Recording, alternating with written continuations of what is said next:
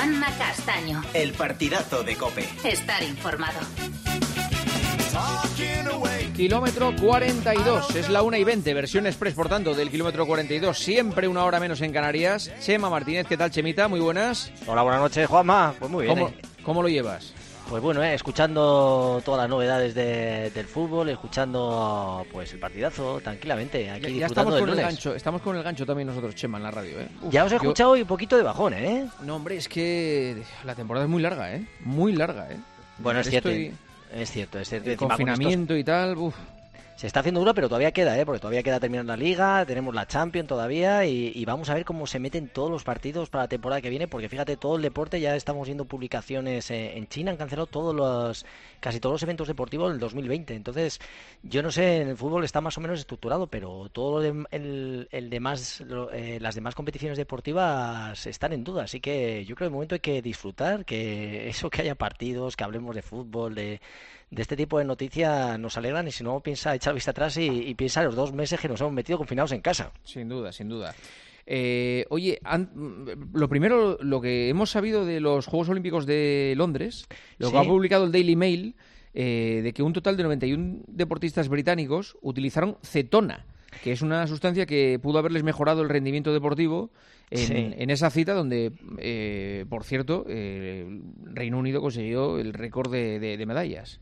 Lo curioso de esto que hemos visto es un estudio que, ha- publicado el Daily Mail que, habla de, bueno, que UK Sport, que es la agencia que regula todo el deporte británico, utilizando dinero público, le- lo utilizaron para experimentar con deportistas que acudieron a, los Juegos Olímpicos con una bebida, energética, que se llamaba Delta G y a todos estos deportistas que, le, que estuvieron sometidos a ese estudio los obligaron a firmar un- un- unos contratos en los cuales les explicaban eh, lo que consentían todo, o sea, que, que consentían el usar ese tipo de sustancias, que en ese momento era una sustancia que no daba positivo, pero que no sabían lo que iba a pasar en años posteriores, ¿no?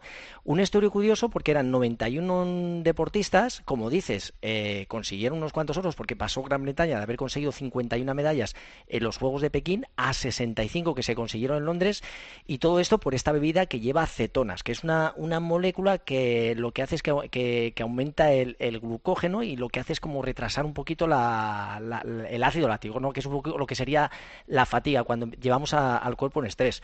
Este estudio lo que también hemos visto por ahí es que a un 40% de los deportistas a los que sometieron no les sentó tan bien, que les provocaba eh, efectos eh, secundarios como pues, diarreas, vómitos y, bueno, tampoco se tuvo muy claro realmente si este esta bebida pues eh, les hizo conseguir esas medallas. Pero bueno, un dato curioso porque sobre todo habla un poco de qué están dispuestos a hacer los dirigentes de un país para intentar conseguir medallas, ¿no? Así que ha sido una noticia un poquito curiosa. Hoy en día las cetonas las suelen utilizar diferentes deportistas, sobre todo ciclistas, que viene un poco incluida lo que pueden tomar, y estamos hablando de una mejora de un 2% en el rendimiento. Así un poquito, pues la noticia que, ha aparecido que a mí, pues bueno, siempre hablamos, ¿no? Cuando hablamos de la palabra dopaje, pues siempre hay medicamentos que están ah, un poquito más adelantados y va investigando y, y establecen al final eh, esa línea, ¿no? Pero a mí ha sido una, una noticia curiosa, ¿no?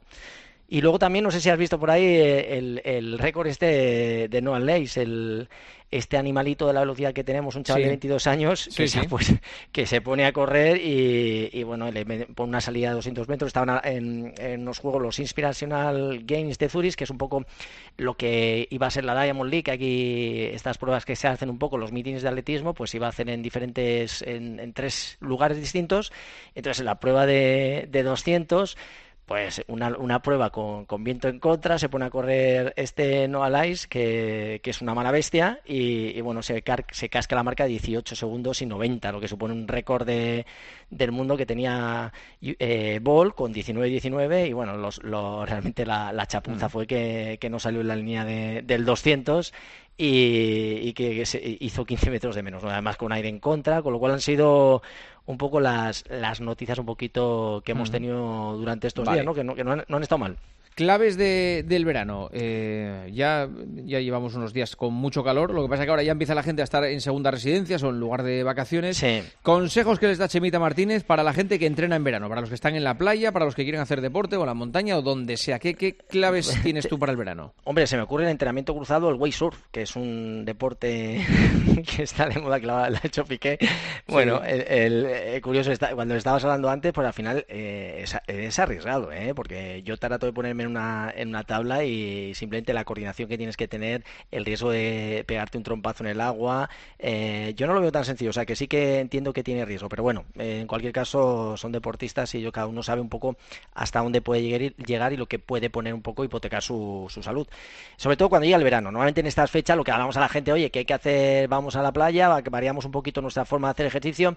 Sobre todo conviene decir que hay que cambiar un poquito los hábitos alimenticios, que es muy importante, y sobre todo aumentar la ingesta de agua. Hay que hidratarse bien. Vemos en los partidos de fútbol cómo los jugadores empiezan a estar acalambrados, ¿no? Por ejemplo, por el exceso de sudoración, eh, la musculación, el músculo pierde agua, pierde sales y por eso aparecen esos primeros síntomas de deshidratación. Con lo cual, importante aumentar la, eh, cambiar un poco la alimentación, meterla un poco, pues, eh, pues alimentos ricos en agua, como la fruta, las verduras, que esto es- nos va a venir mucho mejor y sobre todo aumentar el- la bebida, ¿no? Tenemos que beber mucha más agua. Luego, si salimos a hacer ejercicio, evitar las, las horas de máxima exposición. O sea, totalmente desaconsejado salir a las 12, a las 5 de la tarde, que he visto a gente que sale por ahí, nada, y intentar a primera hora de la mañana, última hora de la noche. Luego intentar eh, pues adecuar un poquito nuestra semana en función de nuestros tiempos. Es decir, vamos a desti- destinar dos o tres días a hacer ejercicio. Bueno, pues hacer esos dos o tres días. Aquí es el momento de hacer el entrenamiento cruzado, que si podemos hacer otro tipo de actividad, que estamos en la playa y podemos salir en bicicleta, estupendo. Que nos da por estar en una barca remando, pues también vale. Intentar ajustar nuestra semana a intentar esa, esa práctica deportiva.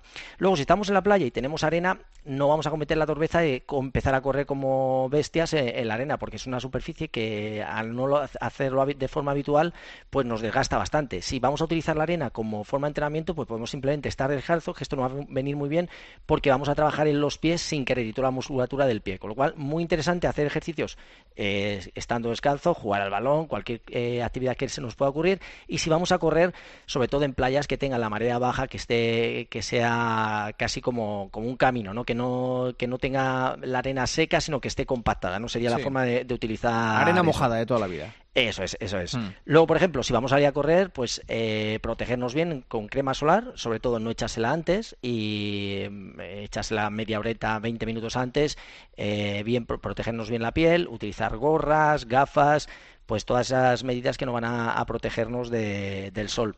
Luego, si tenemos cualquier mínimo síntoma de que eh, vamos un poco con la aceleración, con la frecuencia cardíaca alterada, con la respiración jadeando, pues bajar el ritmo y, sobre todo eh, con el más mínimo síntoma de mareo, pues eh, aflojar nuestro ritmo, incluso parar para evitar llegar al pues al golpe de calor.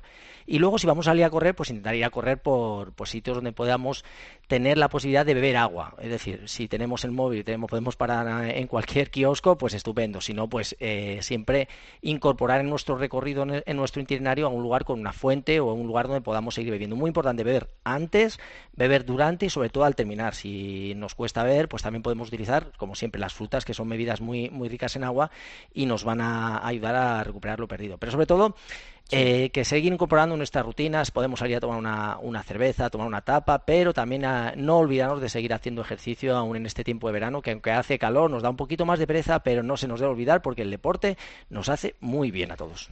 Preguntas de los oyentes para Chemita. Vamos allá. Vamos. ¿Tendremos carreras populares pronto con aforo reducido? Pues yo lo veo difícil, Juanma, te lo, te lo decía antes. Eh, soy muy escéptico porque, mira, esta semana me han mandado mensajes de muchísimas carreras que se cancelan y a corto plazo todavía, como las tenemos pensado, las carreras no lo veo, no lo veo. ¿Qué zapatillas recomiendas para correr entre 4 y 4.30 el kilómetro? Bueno, pues en este caso una zapatilla de en torno a 300 gramos, una, zapa- una zapatilla que sea estable, que amortigue bien y que nos dé seguridad para correr. O sea, una zapatilla que no sea ni muy ligera ni tampoco muy pesada, que sea cómoda y eso, en torno a 300 gramos, que suele ser lo que utiliza una pesa una zapatilla más o menos de, de entrenamiento. ¿Cómo hay que empezar a entrenar después de una lesión? Pues mira, me está pasando a mí. Hay que tener muchísimo cuidado porque después de la lesión eh, solemos tener muchas recaídas. Lo que hay que ir es de forma muy pausada, no hacer el bestia como he estado haciendo yo porque así tienes recaídas y luego te cuesta mucho más eh, volver a alcanzar esa situación de normalidad y lo que hay que hacer es cubrir pequeñas etapas poco a poco, o sea, no fiarse un poquito del dolor que va a ser eh, tu compañero de viaje en este caso, va a ser el sistema alarma, el dolor te va a indicar hasta dónde vas a poder forzar y poco a poco los dolores, la molestia van desapareciendo. Ahí hay un momento que tenemos que jugar con, el equilibrio de hasta dónde podemos forzar, arriesgar un poquito más y, si nos podemos pasar o no. Esto nos va diciendo porque como, como te digo, el, sensor, la alarma que es el dolor y cómo lo interioricemos. Pero en, cualquier caso, no forzar en exceso si tenemos algún dolor y poco a poco pues darnos un poquito de tregua para recuperar la normalidad que si no hemos parado mucho en cuestión de pocos días volvemos a estar en forma. Gracias, Chema. Un abrazo, ¿eh? Buenas noches y feliz semana a todos. Hasta luego, feliz semana.